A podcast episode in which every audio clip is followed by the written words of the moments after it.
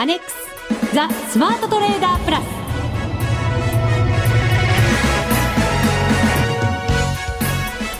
こんにちは内田まさです。この時間はザ・スマートトレーダープラスをお送りしていきます。まずは福福コンビにご登場いただきましょう。国際テクニカルアナリスト福永博之さん。こんにちは。よろしくお願いします。マネックス証券の福島正さんです。こんにちは。よろしくお願いします。よろしくお願いいたします。お願いします。昨日は雪が降って、はい、今日は暖かくなって、うん、体調いかがですか？大丈夫ですか？全然。あ全然大丈夫。お強いですね相変わらず。寒いなとは思いましたけども、はい、えー、本当でも体調管理しっかりしないと、はい、風邪とかひいちゃいますね。この陽気だとね。ね、はい、はい、リスナーの皆さんもお気をつけくださいあの花粉が少ないみたいなんで。まだ福島さんセンサーは大丈夫なんですよ、ね、大丈夫ですか？なので非常に楽だなと思ってます、うん、例年、まあ、去年よりもすごく少ないというのは、なんかそういえばワイドショーでも私も見ましたね,、ねそれは本当ありがたいことですよね。ワイドショーを見る時間あるんですか？ワイドショー見ますよ。FX と同じぐらいワイドショー そうなんだ。そうなんですよ。まあ FX のチャートは24時間中、まあ、20時間に限りなく近いぐらい見てますよ。もう睡眠時間4時間切ってるじゃないですか。大好きなんでしょうがないですよね。夢の中で見てるっていうんじゃないの。それもあるかもしれませんね。うなされて起きるっていうことは。以前はありましたけどね。あ以前は。どうでしょうか。なんか期待できそうですね。さあどうでしょうか。期待できるというのはですね、第8回 FX バーチャルダービーが先週の木曜日から開幕しております、そうですね。リスナーの皆さんご参加いただけていますでしょうか。まだまだあと数週間ありますからね、はい、1か月は始まったばかりですからまだエントリーしてないよという方でエントリーしたけれどもまだトレードしてないよという方もいらっしゃると思いますのでこれからふるってご参加いただきたいと思います、はい、えー、相場ですが先週の金曜日わーっと買われた後月曜日がふわっと売られてその後ちょっとなんとなく方向感つかみづらいっていう感じですよね。えっ、とそれは為替。為替です。ですか？はい。まあ FX バーチャルダービーの話を今ね、えー、しておりますけれども。まあそうですね、えー、まあ、為替といってもいろいろありますからね。まあそうですね、はい、あのまあとりあえずそのね、えー、今のところ円安方向にずっと動いているとい。うことですので、はい、まああのもうこの番組お聞きの皆さんもですねある程度その2月の14日からのあの日銀の金融緩和からですね、はい、えー、まあ円が売られる円安方向に動いているっていうところをもう皆さんも実感としてね、うん、感じていらっしゃるかと思うんですけれども、はい、まあ、あれよあれよという間にドル円で81円台入りましたしあとユーロでも110円に届こうかっていうところまでね。あと一息でしたよ。はい。あのー、まあ円が売られましたので、まあ、そういうところからしますとお、まあ、今今日の水準見てもですね、はい、まあ、それがこうなんでしょうよく言う行ってこいっていうんでしょうかね、うん、あのー、一方方向で動いてその後また元に戻ってくるっていう動きになってませんので、まあ、そういう意味ではやっぱりトレンドがしっかり出てるというふうに見ていいのかなというふうに思いますよね。そうですね。そのトレンドがまだまだ続くのかどうなのかも、はい、今日は考えてみたいなというふうに思います。すね、はい、はい、どうぞよろしくお願いいたします。はい、それでは番組進めてまいりましょう。この番組を盛り上げていただくのはリスナーの皆様です。プラスになるトレーダーになるために必要なテクニック、心構えなどを今日も身につけましょう。最後まで番組にお付き合いください。この番組はマネックス証券の提供でお送りします。スマートトレーダー計画。よーいドン。このコーナーではスマートなトレーダーになるためのノウハウ実践テクニックについて教えていただきます。さあまずは、えー、先週から今週にかけての私のトレードからご報告させていただきましょう、はい、まず先週福島さんにいただいたミッションは好きな通貨で取引せよということでした。珍しいですよね、第1週目のミッションが、このお題目とは。はい、本当そうですね。はい、まあでも、内田さんの、そのね、えー、これまでの、あの、まあ流れといったらあれですけども、トレードの経緯からすると、まあ、ちょっとなんか今回はスタートダッシュを、はい。ね、えー、まあ実際に今日、結果、それがわかるわけですけどもね、えー、スタートダッシュしてほしいなっていう、福島さんの親心があったんじゃないかなっていう。温かいね。まあ親というにはちょっと年が若いですけど。確かにそうですね。こんな娘がいたら大変なことになりますけどね。はい。その親心をいただいて、えー、チャレンジしてきました。はい。はい。好きな通貨といえば私はやっぱり5ドル。個人トレーダーの方でね、好きな方多いと思いますが。先週も話ありましたもんね。はい。はい、5ドルでチャレンジしてきました。した。で、やっぱりあの、日銀の動きがありましたので、ええ、やっぱり対円の方がいいだろうと思いまして、はい、5ドル円でチャレンジ。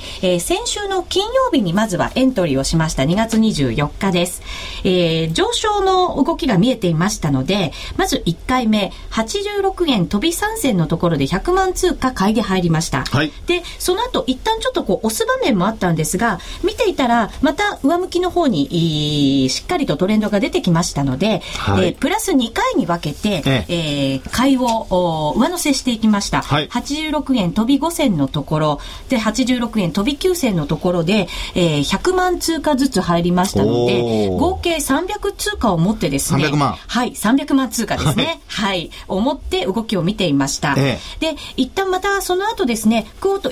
綺麗に上がっていったんですが、えっ、ー、と、下向きになるところがありましたので、ポジションが結構大きかったですから、はい、えっ、ー、と、3分の2、200万通貨を決済しました。86円40銭のところでした。はい、で、これで68万円のプラスでした。うん、で、そこから金曜日ぐわっと夜上がっていきまして、はい、週を越して、そこからちょっとこう、レンジの中で動いてたような感じだったんですね。いつ手締まおうかなと思ってたんですが、1回87円を超えたところで手締まえず、はい、そのの後、昨日の夜ですね、昨日の夜に入る前ぐらいかな、夕方前ぐらいに、87円また回復してきた場面がありましたので、えー、そこで、えー、手じまいました。あのー、マックディとか見てると、その前回87円超えた時よりもなんとなくそれ以上上に行かない、なんて言うんでしたっけ、ダイバージェンス、はい、でしたっけになりそうな、はい、そんな感じをして、私夜出かけなきゃいけなかったので、ちょっと持っているのはそのままだと怖いなと思ったので、そこで全てを決済して、これが87円11銭のところ、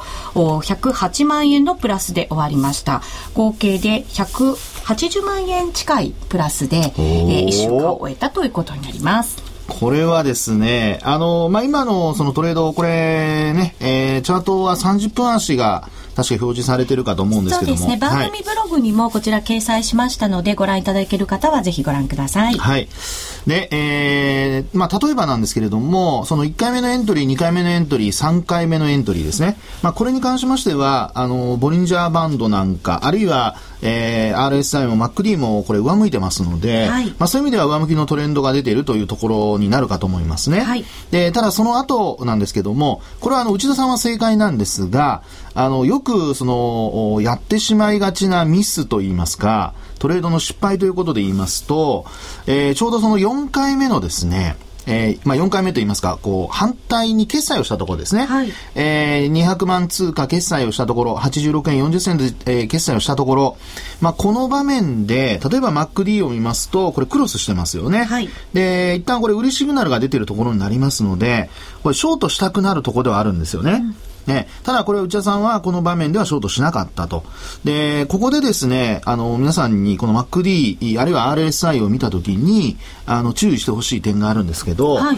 まあ何かと言いますとですね、MacD のこのケースで言いますと、あの、まあ、あ一番右側のこの、まあ、水準をちょっと見ていただきたいんですけども、はい、これちょっとゼロラインよりも上にありますよね。はい、え。で、ゼロラインよりも上にあって、で、なおかつ、あの、ボリンジャーバンドを見ますと、ちょうど真ん中の、まあ、これ移動平均線になってるかと思うんですが、この移動平均線をちょうどこれ下回らずにそこで推移してるんですよね。はい、で、こういう時っていうのは、あの、まあ、MacD だけ見ますと売りシグナルが出ているので、積極的に取引しようっていう方はですね、あの、まあ、あ返済して、まあ、これも全部返済してしまって、えー、今度は逆にショートポジションを作ろうかななんて思ってしまいがちなんですけども、こういうふうにですね、えー、まあ、トレンド、ボリンジャーバンドで見たトレンドが上向きで、で、なおかつ MacD もゼロラインよりも上にある時ですね。こういう時っていうのは、えー、まあ、まあ、ショートポジション、まあ、株で言うと空売りになるかと思うんですけども、はい、まあ、本当にあの、返済はいいんですけども、利益確定の返済はいいんですけども、えー、ショートポジションを作るっていうことになりますと、まあ、結果、あこう見ていただきますとわかりますように、これ踏み上げられてしまうというですね、まあ、逆にロスカットさせられてしまうという、そういう場面が、これ出てくるかと思いますので、はい、まあ、そういう意味ではですね、あの、MacD の売りシグナルと、それからまあトレンドですね。これを合わせて、えー、方向感をちゃんと見極めながら決済を行うというのがポイントになってくるってことなんですよね。はい、で、一方でですね、同じ例で、今回はちょっと詳しく、あの、MacD とトレンドの、えー、ボリンジャーバンドのトレンドと合わせて、もう一箇所見てほしいところがあるんですが、はい、これはですね、あのまあ、チャート上の左からずっと見ていったところでですね、えー、と時間を見ていただくと11時から18時の間の、うん、まあ、時間帯で MacD が日本線ともこうずっと下向きにこう転じてきてですね、はい、で、えー、まあ、水準的にはゼロラインを割り込んだところがあります。うん、あります。ね。で、こういうところを見ていただくと上のあのボリンジャーバンド見ましても上から下にですねこれボリンジャーバンドは広がってますよね。はい、あの上下プラス2シグマだと思うんですがこれは上下に広がってでなおかつそのドル円、えー、ユー、えー、ごめんなさい、えー、OG 円ですね。OG 円の価格がこう下に向かっていると。はい、こういう時っていうのは、あの、水準で見るとゼロラインを下回ってきてますから、うん、これはいわゆるその、まあ、トレンドが下向きに転じたと。MacD で見ても、それからボリンジャーバンドで見ても、ゼロライン、あの、下降トレンドに変わってきたっていうところになりますので、まあ、本来はこういうところでしっかりとショートできるようになると。はい。まあ、もちろん短期での売買になりますけどね。まあ、こういうふうなことをですね、あのー、まあ、あこう、MacD だけではちょっと、どっちにこう動いていいかわからない。あるいは、そのボリンジャーバンドだけでどっちに動いていいかわからないっていうような人は、こう、両方合わせてみる。これを、あのー、ぜひやっていただくといいのかなというふうに思いますね。はい。はい。マック d とボリンジャーバンドですね。はい。はい。えー、福島さん見ていただいていかがですかえっ、と、まあ、もともと今回、あの、しょっぱな証拠金1000万円あって、はい、まあ、あの、あの、ものすごいこう、証拠金があるので、100万通貨単位で、えー、3回立てたってことで、あの、2億5000万円ぐらいですね、あの、立ててすごいなと思うんですけど、まあ、そのぐらい立てられるので、まあ、どんどんこういった形でトライしてほしいんですけど、あと、やっぱり、あの、得意な通貨でやったっていうのと、あとその5ドル円が中長期的にこう上昇トレンドにあるっていうのは多分頭の中にあったので、はい、まあ、それでこう買いから入りやすくて、うん、でかつまああのー、まあ、全部決済あのマリオンの1回目の決済の時に決済してももちろん良かったんですけども、まあ、ある程度こう頭の中で、えー、とまたあ上に向かっていくだろうっていうのがあったと思うので丸5まで引っ張って、えー、最終的に全部決済してるって言ったところがあるので、まあ、そういった時にやっぱトレードすると勝ちやすいので、まああのまあ、選んだ通貨と,、えーとまあ、タイミング的にも、まあ、あの良かったのかなっていうふうにえー、思います。私本当にあのレンジ相場に弱くて、えー、高値で、はい、えー、買って底値で売るっていう、はい、そういうなんかものすごいこう、相性が悪いんですね。やっぱり。なのでレンジ相場は避けて必ずトレンドが出たところで、はい、えー、トレードをしようかなといつも心がけてるんですがレンジ相場とトレンドを勘違いしてやってしまうことも多くちょっと注意しながら やりたいなと思いますね。そうですね。まあでも、えー、今回はあれですね。あのスタートダッシュとしてはなんかすごくないですか？ましてや今のようにマイナスになった場面もひょっとしたらあったのかなという。あ、あのですね、はい、実はありました。この中でトレードで、これが全てのトレードではなくて、はい、えっと、オージーだったので、オージードルと米ドルの組み合わせも、ちょっとトレードをしてみたいなと思いまして、ええ。やってみたんですけれど、はい、そちらはレンジ相場がやっぱりずっと続いていて、実はかなりやられたんですね。かなりやられた。はい、かなりやられました。ということは、この180万ぐらいの利益は、吹っ飛んでいるかもみたいな。一回ですね、はい、あの、飛ん飛んだ場面がありました。やっぱりこれマイナスでかかってしまった場面があって、えそれも、えっ、ー、と、全てを失ってさらにすごくマイナスに なったんですけど、はい、それはあのまた別な取引で取り戻してっていうところもあったのですごいですね、はい、出入りの激しいゴルフのような。今回え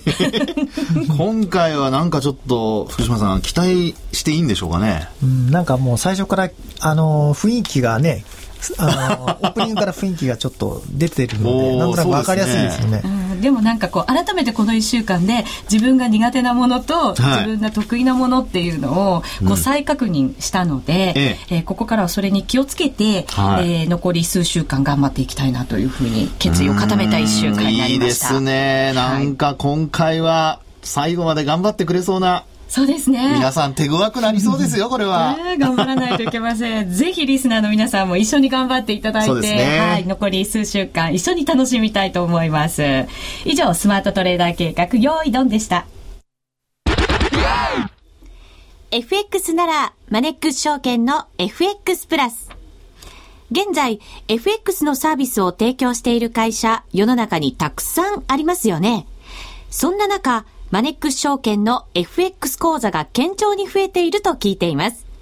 なぜたくさんある会社の中で、マネックス証券が FX トレーダーに選ばれるのか、私なりに検証してみました。まずは、取引コストについて。取引コストといえば、取引手数料とスプレッド。マネックス証券では、もちろん取引手数料は無料。米ドル円のスプレッドは原則2銭と低コスト。しかも、1銭通貨単位から取引できるため、初心者の方にも優しいです。気になる取引ツールはとても使いやすく、投資情報も満載で、携帯電話やスマートフォンからの取引機能も充実。もう、言うことありませんね。さらに、皆さんに朗報。今なら、新規講座開設19,200円相当プレゼントキャンペーン実施中。講座開設のお申し込みは、パソコンや携帯電話から、マネックス証券で検索。今すぐお申し込みを。FX は予託した証拠金額より多額の取引を行うことができるレバレッジ取引であり、取引対象である通貨の価格や金利の変動により、予託した証拠金額を上回る損失が生じる恐れがあります。お取引の前には必ず、契約締結前交付書面の内容を十分お読みになり、リスク、手数料などをご確認ください。マネックス証券株式会社、金融商品取引業者、関東財務局長、金賞第165号。ザ・スマートトレーダープラス。今週のハイライト。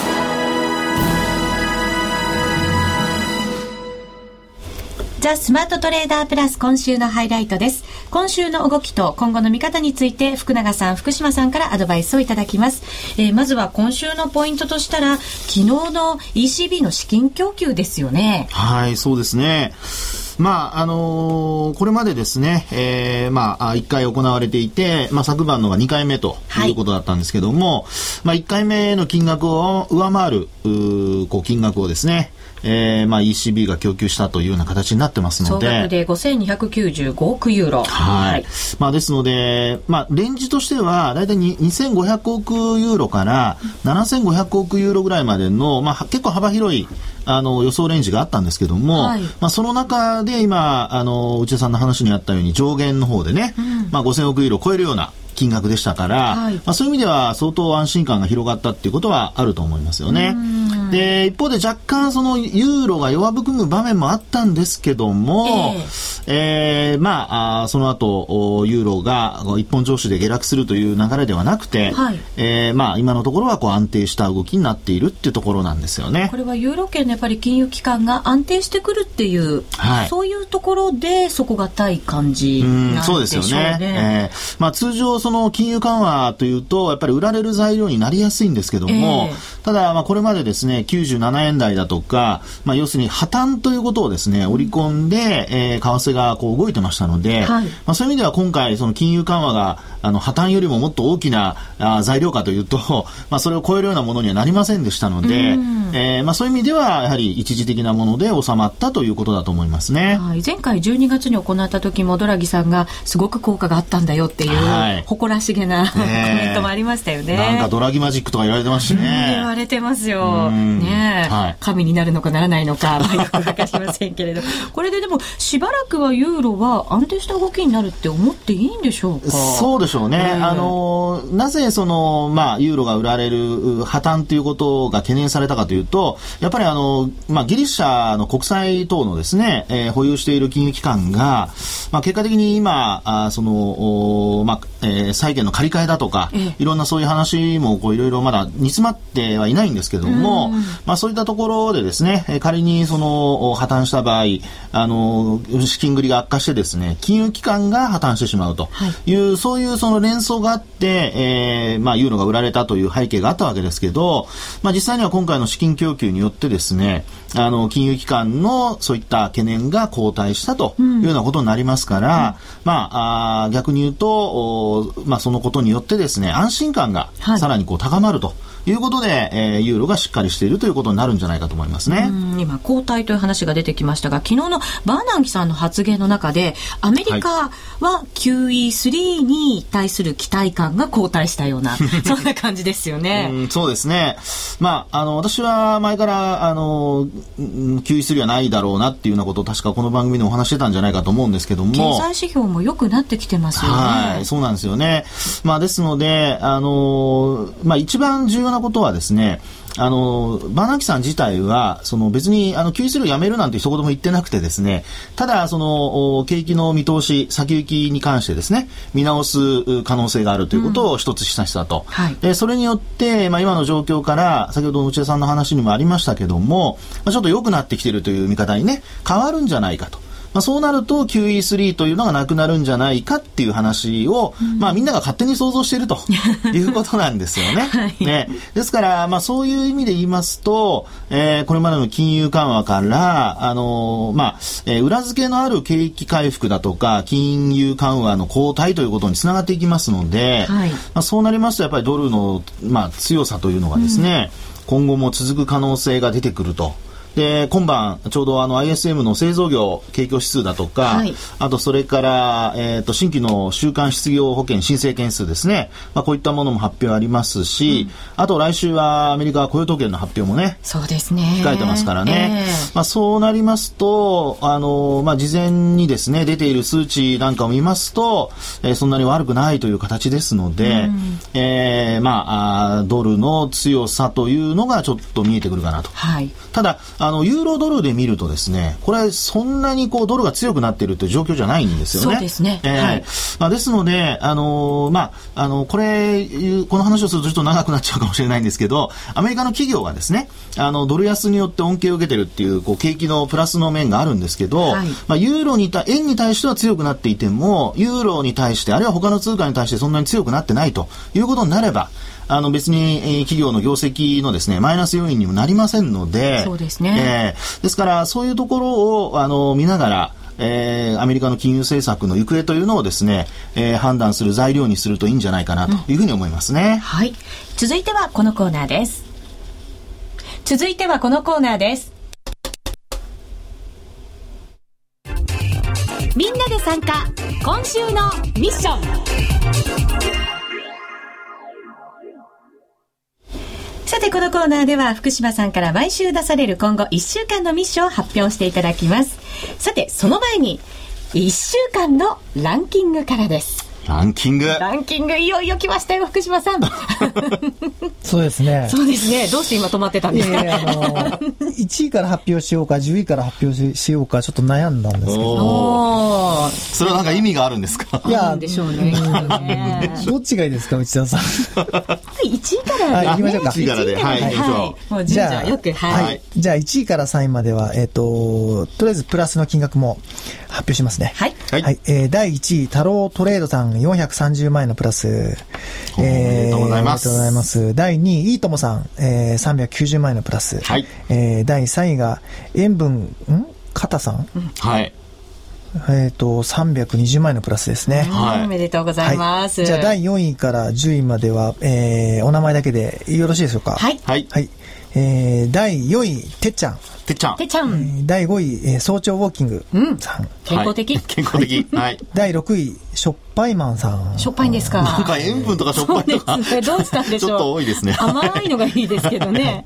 第7位。第7位。なんか見たことある名前が、入ってるんですけども、間違ってないですかね？よく見て、はっきり読み上げてください。はい、えー、第7位、ウッチ。おー、チ第7位。イェイイェイ。あれイェイイェイ。これ別のウッチじゃないですよね。内田さんウッチでいいんですよ。うち、そうです。ウッチで入れました。ウッチ、ウッチさんとかじゃなくて、ひらがなでウッチですね。やりましたね。第7位。第7位。えっと、174万円ですね。おすごいですね。まだまだ上には上がいますからね。そうですね。はい。そして、第8位、ワンニャーさん。ワンニャーさん。第9位、今子さん。第10位、くじ運のいい男さん。はい。くじ運のいい男さんが150万円ですね。プラス。そこを目安に頑張っていただけるといいと思います,、10位が150万円プラスとい。うところなんですね,、ね。こちらホームページにもアップしておりますのでぜひご確認いただきたいと思います。まだまだふるって皆さんのご参加お待ちしておりますのでぜひご参加ください、はい、さあそれでは私のランキングも7位ということが分かって興奮冷めやらない この番組ですが、ね、スタート出していきましたね。そうですね、はい、頑張りました。すごいですねだけど、うん、あのプラスのねお客様がすごい多いですよね。本当ですね今回ね。しっかり出てたからかもしれませんね、うん、本当ですねやっぱり上手に皆さんなってるってことなんでしょうね。そうですね。含み益持ってるって方も多いかもしれませんもしかしたら決済してないからまだランキング上位に来てないけどっていうね、はい、本当俺が一番さんと思ってらっしゃる方もいらっしゃると思います。来週また順位の入れ替わり楽しみですね。本当そうですね、はい、さあそれではここで第8回 FX バーチャルダービー今週のミッションお願いします。ミッションですよね。じゃあ通貨ペアちゃんと言いましょう、今回は。はい、来週はあのドル円にしようと思っているので、うん、えっ、と、今回はユーロ円にしましょうか。ユーロ円で、はい、わ、はい、かりました。先ほどユーロに関するアドバイスもいただきましたので、でね、はい、はい、ユーロ円でチャレンジしてまいります。さあ、それでは、もう一つ、マネックス証券からのお得な情報を続けていただいていきましょう。はい。あ、これ実はですね、はい、あの本日からスタートしたキャンペーンなんですけども、えー、まあ、当社で提供している店頭 FX の FX プラスですね。で、えー、FX デビュー応援っていうタイトルなんですけども、はい、えー、まあ、新規に口座開設しても、えー、もともと口座を開設していて、えー、まだ取引してない方も、えー、対象になるんですけども、もう口座持ってるけれども、まだ一回も取引してないよという方も対象。はい。えー、そういった方を対象に、えー、キャンペーン期間中、キャンペーン期間って今日から5月の1日の朝5時55分って結構長い 2, 2ヶ月ありますね、うん、あるんですけども、この間に、えー、3枚以上取引したら、えー、もう漏れなくというか、総付けで6000円プレゼントするキャンペーンを。おー、3枚以上でいいんですか？たった3枚以上で。3枚以上で、6000円もゲットできる。すごい率ですね。本当そうですよね。私はもう無理なんですけどね。残念ながら。ねうん。これをや、あの、今日からスタートしてるので、はい、まあ、まだ、こう、あの、こう、まあ、トレトレード FX プラスでトレードしてない方はあのこの機会にですね、うん、えー、トレードしていただきたいなと、まあ、為替も今非常にこう円安方向になって、まあ、あのニュースでもすごいこうとあの出るようになってきて注目がかなり高まっているので、はい、えーとまあ、この機会にこう、うん。トレードしていただきたいなっていうふうに思います。そうですね。バナーがもう桜色ですよ。そうですね。ね、うん春の FX デビューを応援するというキャンペーンになってます。すねはい、ぜひ皆さんもマネックス証券のホームページ、まずは開いていただいて、その桜の雰囲気、春の雰囲気のバナークリックして、中身しっかりとご確認ください。FX プラス、もちろんこれ講座を新しく作ってくださった方、そしてもう作ってあるけれどまだ取引してないよという方も対象ということになります。ぜひ6000円ゲットしてください。以上、みんなで参加、今週のミッションでした。